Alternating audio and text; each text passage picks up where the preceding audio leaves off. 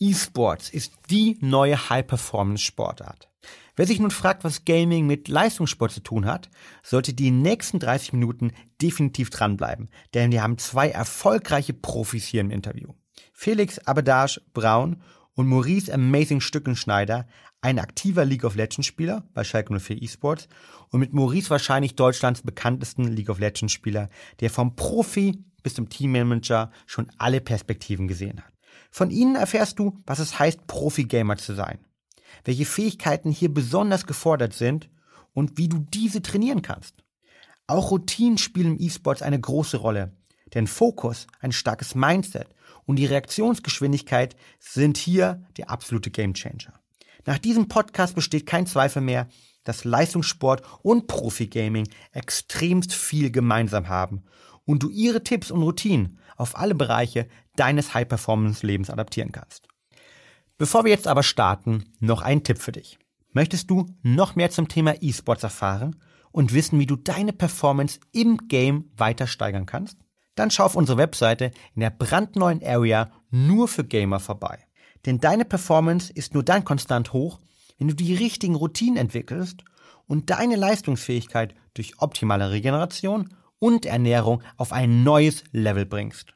Besuche brain-effekt.com/esports und entdecke unsere Tipps mit exklusivem Content von Profisportlern und Partnern aus dem E-Sports. Und jetzt viel Spaß beim neuen Podcast. Willkommen bei Talking Brains. Du willst immer 110% geben und jedes Projekt so richtig rocken? Du willst als High-Performer noch mehr aus dir herausholen, sei es im Sport, im Büro oder im Alltag? Dann bleib unbedingt dran und get shit done.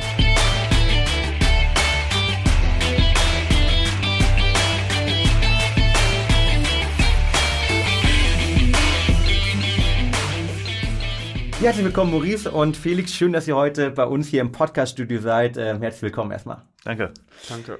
Cool. Starten wir vielleicht mit ähm, einigen kurzen Fragen, wo ich euch bitte einfach zu sagen, äh, ja oder nein. Ihr könnt mir das heißt widersprechen oder ihr könnt mir zustimmen, äh, um mal äh, direkt äh, quick und dirty zu starten. So, ähm, eine der Fragen wäre oder der Aussagen wäre, heute am Tisch haben wir eines der prägenden League of Legends Spieler der Vergangenheit und der Zukunft direkt hier im Podcast dran. Ja oder nein? Der Vergangenheit ja, die Zukunft nein. nee. Zukunft ja, Vergangenheit nein. sehr gut, sehr gut. Ähm, zweite Frage. Fünf Games, vielleicht gerade in der, in der Final Series auf LoL, sind mindestens genauso anstrengend wie ein 10 Kilometer Lauf. Äh, wahrscheinlich anstrengender. Ganz ehrlich. Ich würde sagen, mental auch anstrengender. Sehr, sehr gut. Physisch auch, glaube ich. Ich glaube, wenn Physisch du, ungefähr. Ja, vielleicht, vielleicht genauso, ja. Okay, ähm, nächste Frage. LOL-Pros arbeiten mehr Stunden, als eine Gewerkschaft jemals erlauben würde. Ähm, kommt noch an. Als Team, als Team wahrscheinlich genauso viel, aber für sich alleine, darüber hinaus, äh, doch schon ziemlich viel mehr.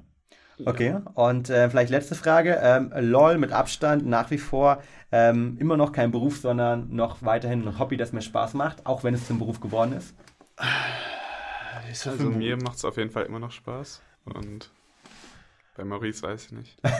mir auch noch, mir auch noch. Sehr, sehr gut. Ja, vielen Dank für äh, den kleinen äh, Quick und Dirty Start ähm, hier in unseren Podcast rein. Nimmt heute zum ersten Mal eine Premiere, weil wir nämlich zwei Leute gleichzeitig auf der anderen Seite haben. Ähm, Maurice habe ich schon angesprochen, ähm, einer der deutschen Veteranen im League of Legends Bereich, ähm, die Worlds zweimal erreicht, ähm, Caster gewesen, alles mitgemacht. Ähm, letztes Jahr haben wir uns kennengelernt, da war es noch bei, direkt bei Schalke im Roadster drin und mhm. hast ähm, sozusagen Schalke mit auch ähm, damals zum Europafinale geführt. dieses Jahr dann jetzt quasi als ähm, ja, wie nennt man es offiziell? Performance Manager, Team Manager? Äh, Strategic Manager für die, äh, noch nicht mal das knappen Spiel, sondern für Schalke 04, Academy Team oder Evolution. Evolution, boom. Sehr gut. Ähm, erzähl uns doch mal, ähm, wie bist du eigentlich vor, ich weiß nicht, wie viele Jahren waren, 15 Jahren, zehn Jahren zu einem ganzen Bereich gekommen halt, ja. Ihr wart vor, vor so alt bin ich doch nicht, aber nee, ich habe vor, ähm, vor sechs, sieben Jahren habe ich angefangen, äh, League of Legends zu spielen. Das war tatsächlich auf die Empfehlung von meinem kleinen Bruder. Äh, er hat mir gesagt, äh, dieses Spiel wäre tatsächlich interessant. Ich habe nicht gemocht, ich habe gespielt, nicht gemocht, aber habe ich gespielt, gemocht. Und dann hat sich das einfach so entwickelt, wo ich dann tatsächlich halt ähm, sehr, sehr gut im Spiel wurde ähm, glaube ich, zu den Top 20 Spielern in Europa gehörte, also in dem Sinne von den von, äh, Rangliste her und dann tatsächlich Angebote bekommen habe und dann damals angefangen habe, 2012 bei Acer damals zu spielen. Ja. Und ähm, da hat sich da einfach von dann an entwickelt. Ich bin dann zu meinem ersten LAN-Turnier äh, nach China geflogen. Äh, komplett crazy Experience einfach für mich. Äh, so ein Vorstadtkind, äh, dann plötzlich einfach für ein Computerspiel nach China zu fliegen, war dann doch schon ein bisschen unwirklich. Ich musste mich so ein bisschen manchmal äh, kneifen, weil ich habe es selbst nicht verstanden. Ja. Sehr cool. Und dann ähm, ja weiter, aber glaube ich so alle Sachen mitgemacht, die man im ganzen Bereich machen kann. Ähm, mittlerweile, ähm, wie gesagt, jetzt ähm, Teammanager ähm, mhm. sozusagen des, des Academy-Teams ähm, und versuchst da sozusagen deine Erfahrungen auch weiterzugeben, ähm, die du gemacht hast. Ähm, wenn wir über Erfahrungen weitergeben sprechen, ähm, genau das Gegenteil. Wir haben ja gesagt, der Rookie hier am Tisch halt, ja. Ähm, Felix, ähm, wie bist du äh, zum, zum E-Sports gekommen oder vor allen Dingen zu LoL gekommen? Ich bin eigentlich auch auf Empfehlung von meinem großen Bruder und Bruder, meines also. besten Freundes ähm, die haben auch das gespielt und dann am Anfang habe ich auch erstmal zugeschaut und es hat mir so gar nicht gefallen und dann habe ich mal so das Tutorial gespielt und dann irgendwie habe ich mich halt reingefunden und ja, seitdem spiele ich das. Ja, und mittlerweile ähm, unglaublich erfolgreich auch, gerade zu Schalke gewechselt, ähm, aus ähm, der Türkei kommend sozusagen und jetzt ähm, zum ersten Mal auf einem ganz, ganz hohen Niveau ähm, hier in der ähm, LEC, nee, wie heißt die jetzt offiziell? LEC, ja. LEC, genau. Ja, wie, wie sind so deine, deine ersten Erfahrungen, jetzt gerade auf so einem unglaublich hohen ähm, Level auch zu spielen? Ähm, was, was, ist vielleicht auch der Unterschied so gegen ähm, der Türkei, wo du früher gespielt hast? Mm, also erstmal das Studio ist ein sehr großer Unterschied, weil in der Türkei hat man einfach in so einem Hochhausflur gespielt oder halt, die hatten dann ihr Studio, dann hat man da halt sich gegenüber gesessen und einfach gespielt. Und dann jetzt hier in Berlin oder in der LLC gibt es halt viel mehr Fans, viel mehr Aufmerksamkeit, dadurch, dass es auch diesen englischen Cast oder halt auf mehr, mehreren Sprachen gibt und auch viel mehr Kontakt einfach mit Fans und mehr Aufmerksamkeit auf jeden Fall. Ja. Wie geht man damit um? Ähm, vorher vielleicht, ich weiß nicht, wie viele Leute euch in der Türkei ähm, supportet haben. Ne? Bei Schalke ist es ganz andere Sache. Ich war letzte Woche ja selbst im Studio. Ähm, unglaubliche Stimmung, die dort schon äh, herrscht. Äh, wenn man dann natürlich zu, zu den Finals kommt, ist es nochmal eine ganz andere Sache. World sowieso. Ähm, wie gehst du damit persönlich um, ähm, wenn mit dem Ganzen, mit der Aufmerksamkeit, jetzt auch hier Podcast heute mit uns oder andere Thematiken, ähm, das ist sich auch irgendwie anstrengend. Wie geht man damit um? Schott, schottet man das ab komplett dann oder liest du dir auch so die Twitter-Kommentare alle teilweise noch durch? Wie geht man damit um? Hm, also ich würde sagen, ist eher eigentlich durchschnittlich. Also manchmal lese ich mir Sachen durch und manchmal ignoriere ich es einfach und konzentriere mich einfach auf das, was ich mache. Aber ich bin jetzt eigentlich nicht wirklich mehr nervös oder so, da ich ähm, zum Beispiel jetzt das Publikum, wo man live halt davor spielt und ja. Dass das gut funktioniert, das merkt man, ihr seid äh, grandios gestartet. Ähm, 5-1, ähm, glaube ich, steht es aktuell, ähm, zweiter der Tabelle. Du bist auf jeden Fall definitiv ähm, einer auch ähm, der, Gründe dafür. Ähm, vielleicht, Maurice, an dich die Frage. Ähm, welche Fertigkeiten oder Fähigkeiten ähm, muss man mitbringen und so einen krassen Start irgendwie ähm, direkt zu haben, deiner Meinung nach? Was sind vielleicht die, die Top-Fertigkeiten und Fähigkeiten, die du vielleicht auch jetzt äh, bei, bei deinen Jungs äh, quasi im Academy-Team drauf schaust oder auch in Zukunft schauen wirst? Also natürlich mechanische Fähigkeiten, um uns natürlich gut darin sein, äh, in dem Sinne die Knöpfe zu drücken. Also das ist auf jeden Fall der erste Schritt. Also das kann er zum Beispiel ziemlich gut. Also äh, ist, ist, das ist auf jeden Fall, glaube ich, die, die Basis, die man haben muss, um tatsächlich auf dem höchsten Niveau zu spielen. Man muss die Reaktionsfähigkeit haben, die einfach da sein muss, um tatsächlich in jeder Situation halt gut zu agieren.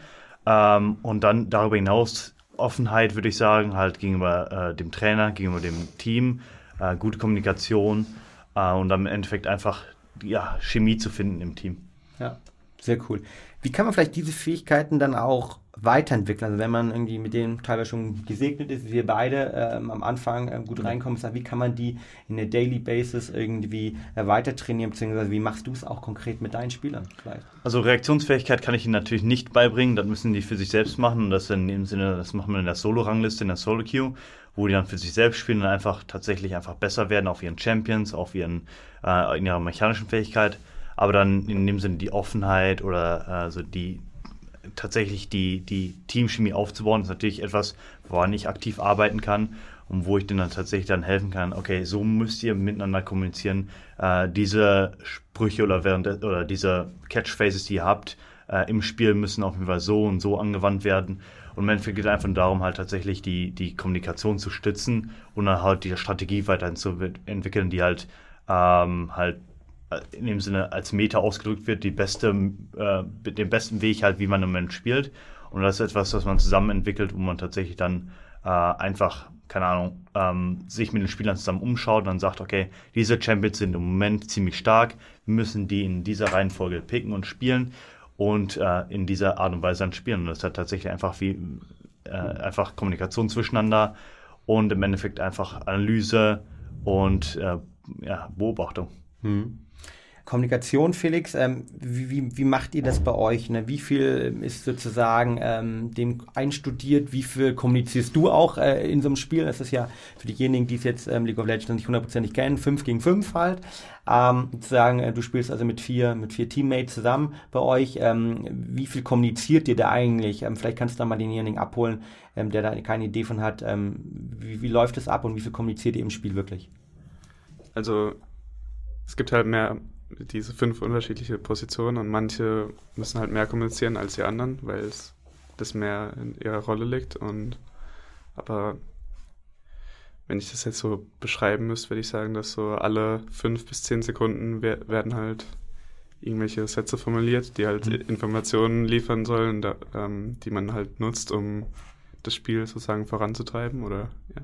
Sehr cool. Ähm, ich habe zum Beispiel letzte Woche, ähm, ist mir aufgefallen halt, ähm, du zum Beispiel, du kommunizierst dann auch immer ganz, ganz kurz, ganz, ganz knapp. Ähm, sind das dann einstudierte ähm, Sätze komplett oder ist es dann improvisiert? Ähm, wie, wie, läuft das ab? Sind das dann vielleicht auch ähm, komplett einfach nur eine Abkürzung, die ihr, die ihr nutzt halt, die ihr sozusagen euch im Team äh, antrainiert habt oder wie funktioniert das? Also ich würde sagen, in verschiedenen, also es gibt ja schon viele Situationen, die sich einfach auch wiederholen in in jedem Spiel eigentlich. Und da kann man natürlich einstudieren, was man jetzt in der Situation zu kommunizieren und zu tun hat. Und manchmal muss man aber auch äh, improvisieren, wenn jetzt halt, wenn es jetzt zu irgendeinem 2 gegen 2 kommt und man, man muss kommunizieren, wie man jetzt diesen Kampf gestalten will, hm. um, um zu gewinnen. Vielleicht für mich natürlich, ähm, ich finde es von außen zuzuschauen, ähm, abgefahren. Ähm, selbst mein Herz geht irgendwie natürlich manchmal hochhalten, wenn es richtig, äh, ja, du hast gerade irgendwie gesehen, äh, Teamfight äh, gibt halten ne, oder irgendwie zwei gegen zwei.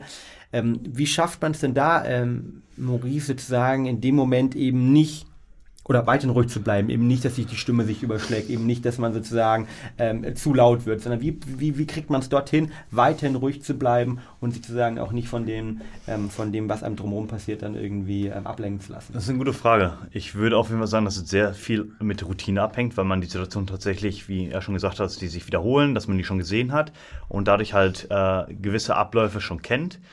Ähm, aber für in manchen Situationen, die halt sehr, sehr spielentscheidend sind, glaube ich, dass dieses Ruhigbleiben nicht unbedingt ein Ding ist.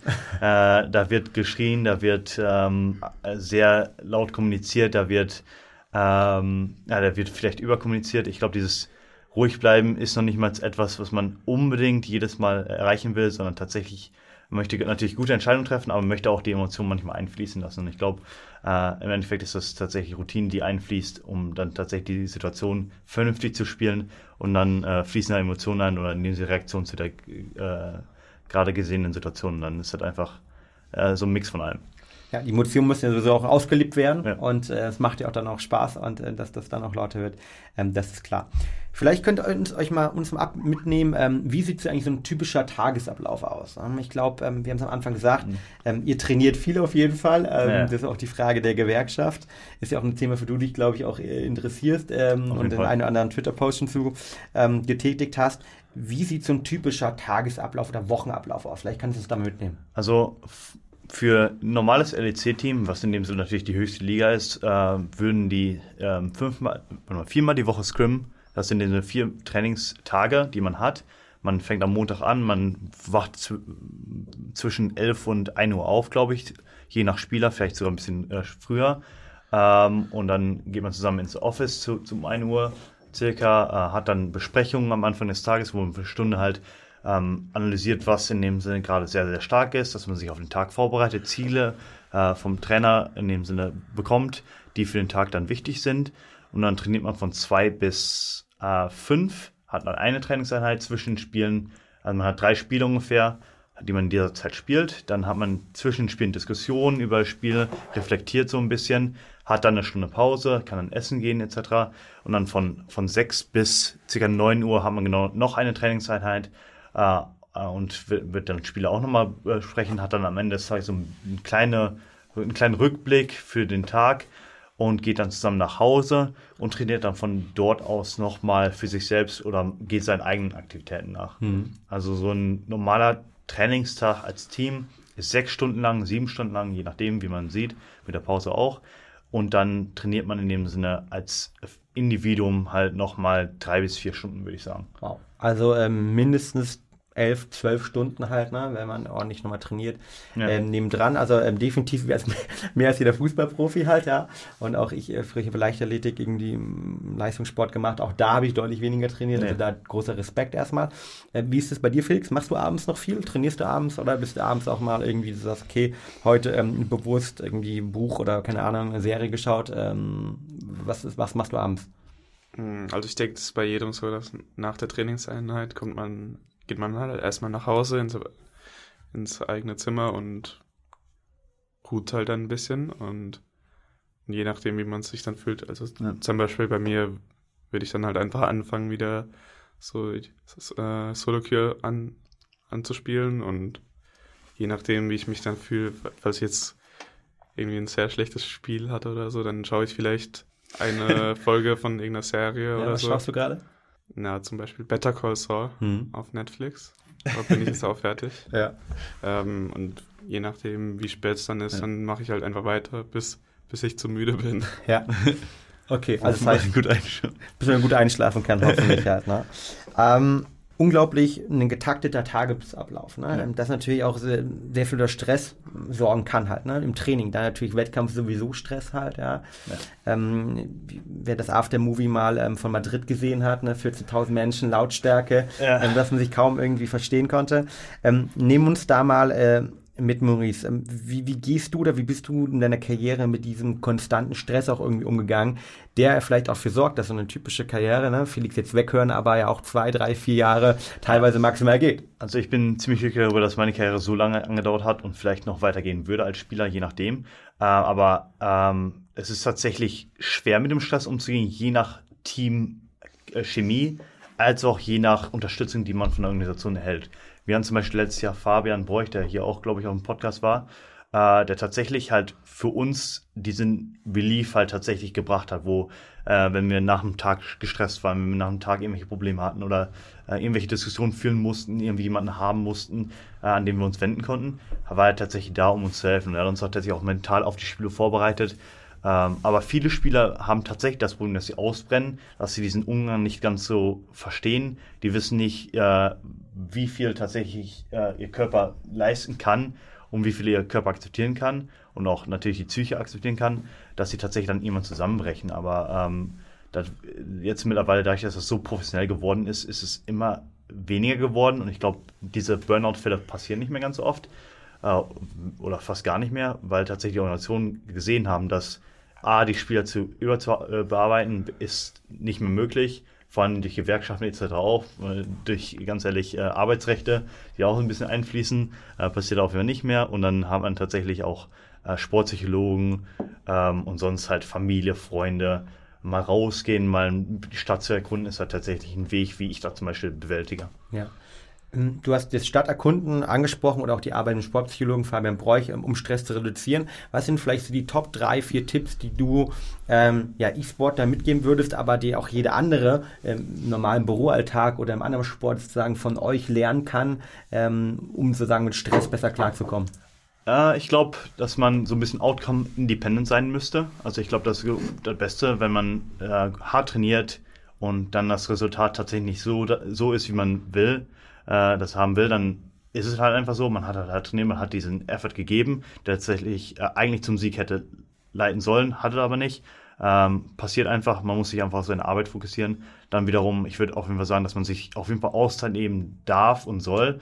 Äh, man sollte äh, jetzt sich nicht damit, ähm, keine Ahnung, fast schon küren, dass man, sagen wir, nur fünf, sechs Stunden am Tag schläft. Machen ja viele Leute mittlerweile, äh, dass sie sagen, oh, ich habe heute nur fünf Stunden geschlafen, äh, etc., dass dieses, dass sie fast schon damit, ähm, ja, dass fast dieses Angeben damit passiert. Mhm und einfach ungesundes Arbeitsverhältnis und ungesunde äh, Balance zwischen Arbeit und äh, Familie und Arbeit tatsächlich und äh, Freizeit äh, tatsächlich schon als Standard gesehen wird und man muss sich tatsächlich davon ein bisschen, ähm, ja, wie soll ich sagen, ähm, ja, ein bisschen, man muss ein bisschen davon Abstand nehmen, tatsächlich sagen, okay, ich brauche eine Auszeit, äh, die nehme ich mir jetzt halt und äh, muss das tatsächlich als positives äh, Engagement in seinem äh, eigenen Leben halt sehen, anstatt tatsächlich das eher so als äh, Cheating on the Job halt so ein bisschen zu sehen. Ja unglaublich wichtig. Ich glaube, da kann man viel mitnehmen. Ähm, Schlaf, Fundament von allem. Ne? Ja. Ohne Schlaf können wir langfristig nicht äh, performen. Es gibt viele Studien, die zeigen, dass Reaktionsfähigkeiten halt ja. ne,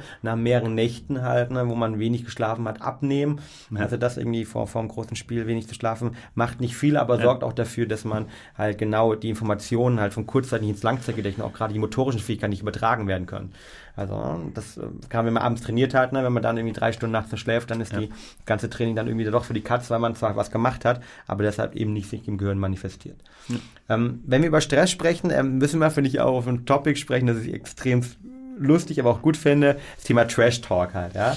Wie weit gehört denn irgendwie, ähm, ja, die, die, Kommunikation vielleicht auch ähm, Trash Talking vor dem Spiel dazu und wie viel ist es vielleicht auch eine psychologische Kriegsführung, muss man so zu formulieren? Felix, wie nimmst du das wahr, vielleicht als, als Rookie?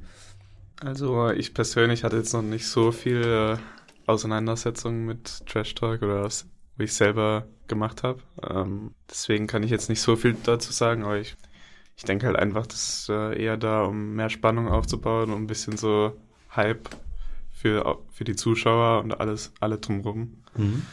aufzubauen, einfach, ja. Und ob man sich davon jetzt beeinflussen lässt, äh, hängt, denke ich, von jedem persönlich ab. Wie siehst du es? Äh, ich glaube, Trash Talk kann wichtig sein, je nach Spieler. Vor allen Dingen, äh, wenn man an jemanden wie Gillis denkt, der halt auch ein äh, guter Freund von mir ist. er ist halt sehr, sehr vorlaut, hat tatsächlich dadurch auch einen gewissen Status, der den Gegner beeindrucken könnte. Also tatsächlich, dass der Gegner Angst aufbauen könnte, dass der Gegner vielleicht äh, nicht das Gefühl hat, dass er die, die Aufgabe bewältigen könnte.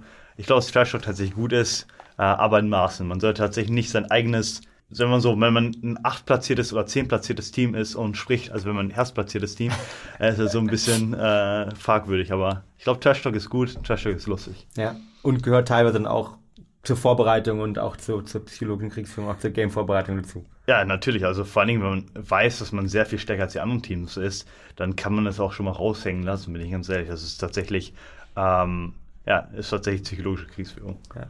Wenn wir Psychologie sprechen, ein Thema, was Sie auch persönlich äh, mir sehr stark interessiert, ähm, nehmen uns nochmal mit. Äh, letztes Jahr, Schalke, ähm, ihr habt relativ schlecht gestartet, ähm, ja. damals im, im Spring Split ähm, also in der, in der, ersten Teil der Saison sozusagen. Ähm, habe dann äh, viele Sachen verändert, Fabian Preuß gekommen, ähm, ihr habt die Ernährung umgestellt. Ja, ähm, auch, ja, genau. Ja, ähm, richtig, genau. Ja. Du bist dazu gekommen, um, ähm, hast du sagen wir, im Team äh, unterstützt, hast dann das, deine Erfahrung mit eingebracht. Ähm, es lief dann super, super gut. Ihr habt ähm, seit Zweiter dann sozusagen, ähm, glaube ich, in der, in der Saison geworden, seid dann zu den, ähm, zu den European Finals gefahren.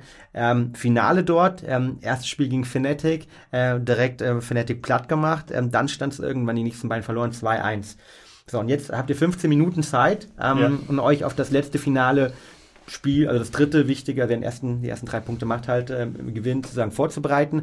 Was geht da in einem vor? Oder was macht ihr da persönlich, um möglichst motiviert zu sein ja, und euch nicht von den beiden Niederlagen jetzt runterziehen zu lassen, die vorher da waren? Und wie gehst du da persönlich mit um? Ich meine, als Team kann man immer auf seine Routinen zurückgreifen. Man kann immer sagen, okay, das haben wir trainiert, äh, so haben wir in diesen Situationen agiert. Man kann die Spieler tatsächlich ein bisschen reflektieren, dass man sagt, okay, da haben wir einen Fehler gemacht, so sollten wir das nächste Mal spielen.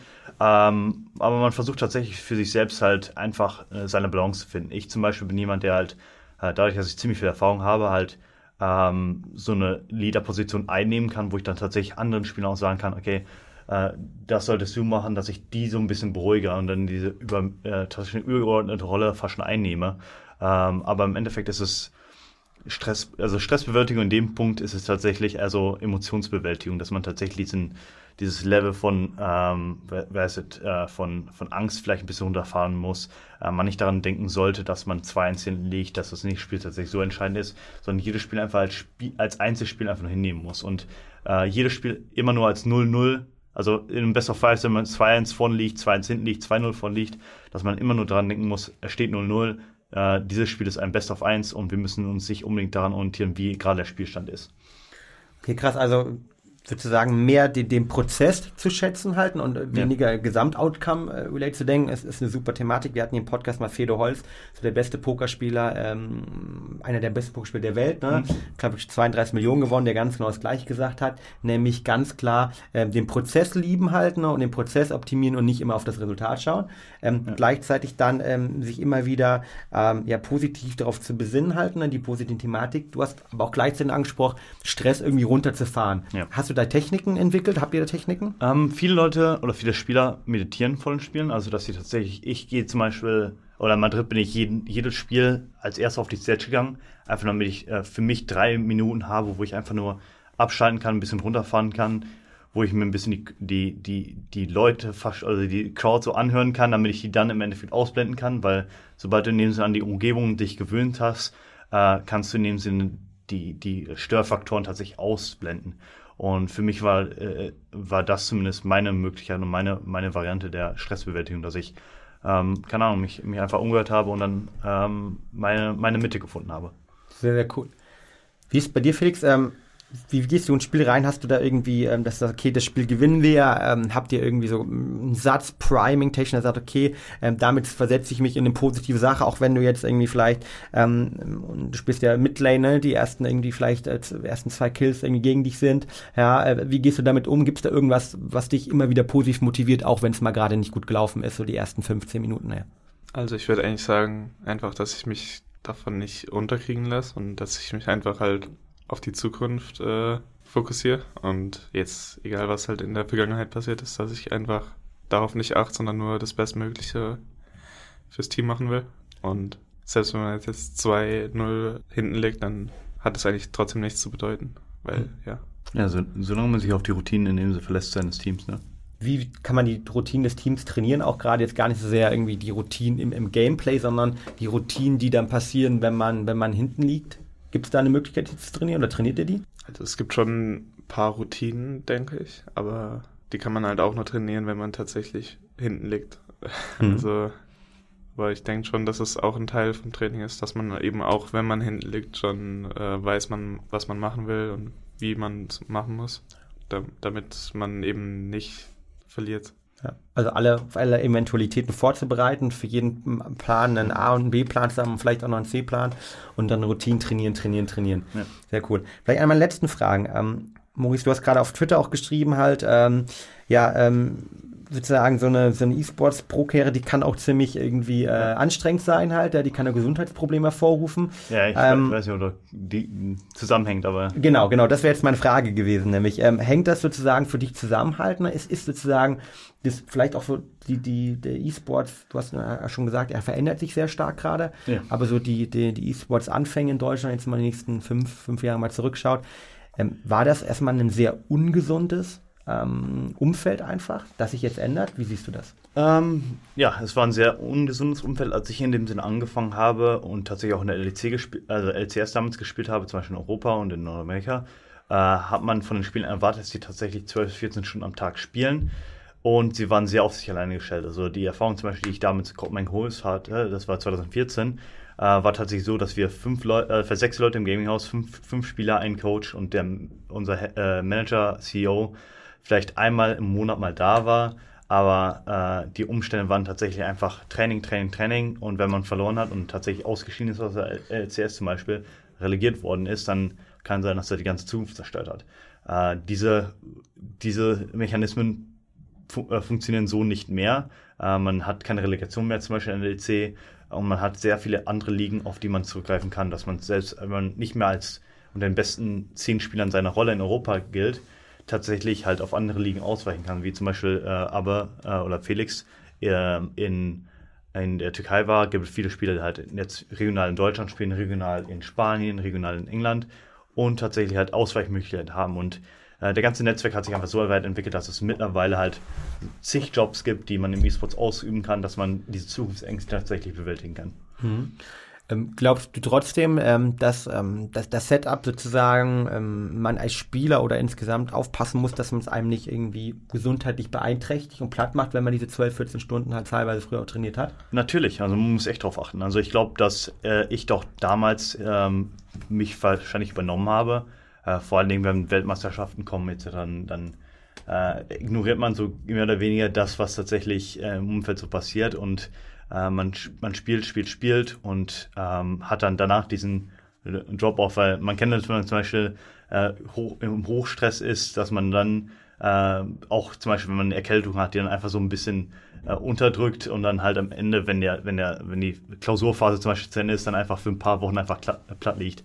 Und ich glaube, so ähnlich ist das im E-Sport auch. Also dass man, nur dass man diese Intervalle halt tatsächlich öfter hat und äh, da einfach tatsächlich darauf achten muss, dass es einen gesundheitlich nicht runterzieht. Mhm. Okay, letzte Frage dann von meiner Seite. Was würdest du ähm, allen High-Performer da draußen, egal ob es jetzt E-Sports-Pros sind oder ob es einfach Leute sind, die andere Sportarten machen oder einfach im Büroalltag einen, einen harten Job haben, vielleicht das eigenes aufbauen. Was würdest du ihnen raten und mitgeben, ähm, um ganz genau irgendwie diese Überforderung halt auch langfristig halt irgendwie nicht ähm, nicht zu haben. Also wenn die jetzt sagen, ihr, Ziel mehr als Marathon sehen und nicht als kurzfristigen Sprint, was würdest du aus deiner Erfahrung so drei Faktoren, die du den Leuten mitgeben würdest und raten würdest? Also erster Faktor ist auf jeden Fall, dass man sich natürlich gesund ernährt. Ich glaube, das ist sehr, sehr wichtig. Ein bisschen Sport macht, ist natürlich auch sehr, sehr wichtig. Aber wie gesagt, das ist einfach für mich, glaube ich, persönlich sehr viel mit Freizeit zu tun, tatsächlich Erlebnisse zu haben, die nicht unbedingt mit dem Sport oder mit der Hochleistung zu tun haben, sondern tatsächlich, dass man äh, sein Leben in irgendeiner anderen Weise erweitert, dass man äh, nicht alles davon abhängig macht, dass man gewinnt oder verliert, sondern tatsächlich Ausweichmöglichkeiten hat, sodass ein Rückfall, äh, Rückfallmöglichkeit zum Beispiel auf Familie oder so was tatsächlich besteht. Okay, also Ernährung äh, definitiv, äh, Positive Mindset, ähm, dann natürlich, äh, ja, das Schlafen hast du schon angesprochen ja. und vor allen Dingen natürlich auch, ähm, ja, ähm, ich glaube, dieses ähm, sich nicht alles nur von dem Outcome abhängig zu machen halt, ne, ähm, dass man auch ähm, nebenher noch ein normaler, cooler äh, Typ ist halt, ne, ja, auch wenn es genau. halt mal nicht klappt halt, ne, das sind auf jeden Fall sehr, sehr valide Tipps, die man für viele Bereiche anwenden kann. Sehr cool. Ähm, letzte Frage an äh, dich, Felix. Äh, wo geht's dieses Jahr hin? Was ist, äh, was ist euer Ziel? Was ist dein Ziel? ähm, also mein Ziel ist auf jeden Fall den Rookie of the Split Award zu bekommen. Yes. Also so, ja. Ähm, und sonst einfach für mich persönlich einfach das Beste zu geben, um, um das bestmögliche ähm, Ergebnis fürs Team zu bekommen. Und natürlich wird jeder gerne ins Finale kommen und gewinnen, aber ja, ich meine, ich glaube auch daran, dass wir das schaffen können. Und das Hauptziel ist für mich, zur Weltmeisterschaft zu fahren, dann im Sommer unter die Top 3 zu kommen und ja. Sehr, sehr geil. Da sieht sie aktuell sehr, sehr gut aus. Ähm, von der Seite ähm, dir weiterhin viel, viel Erfolg halt, ja, ähm, für die aktuelle Saison. Ähm, viel quasi für dein Team, äh, für das Academy-Team, das ja auch gerade gestartet hat.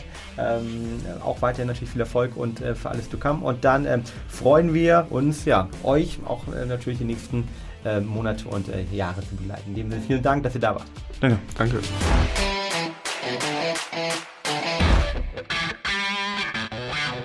Und damit sind wir schon wieder am Ende der heutigen Podcast-Folge zum Thema E-Sports angelangt. Überlasse deine Performance im Game niemals mehr dem Zufall und beginne noch heute damit, nicht nur deine Hardware abzugraden, sondern auch dich selbst. Hol dir noch mehr Tipps und Tricks und vor allem exklusiven Content zum Thema High Performance im E-Sports-Bereich und schau vorbei unter brain-effekt.com esports.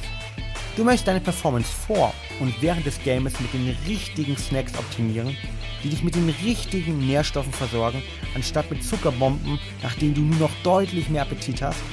Dann haben wir jetzt genau das Richtige für dich, unsere nagelneue Snack Smarter Reihe. Die Snacking-Revolution hat nämlich gerade begonnen. Snacks, die dich nicht nur mit Protein, Ballaststoffen und Vitaminen versorgen, sondern auch noch extra funktionale Inhaltsstoffe für deine Ziele Focus, Energy und Happiness am Start haben. Unsere Energy Balls in drei verschiedenen Varianten und der absolute Energiebooster, den Kickbar, ein Low Carb Nussriegel, findest du in unserem Shop unter brain-effekt.com slash Produkte. Schau direkt vorbei und snack smarter für deinen Erfolg.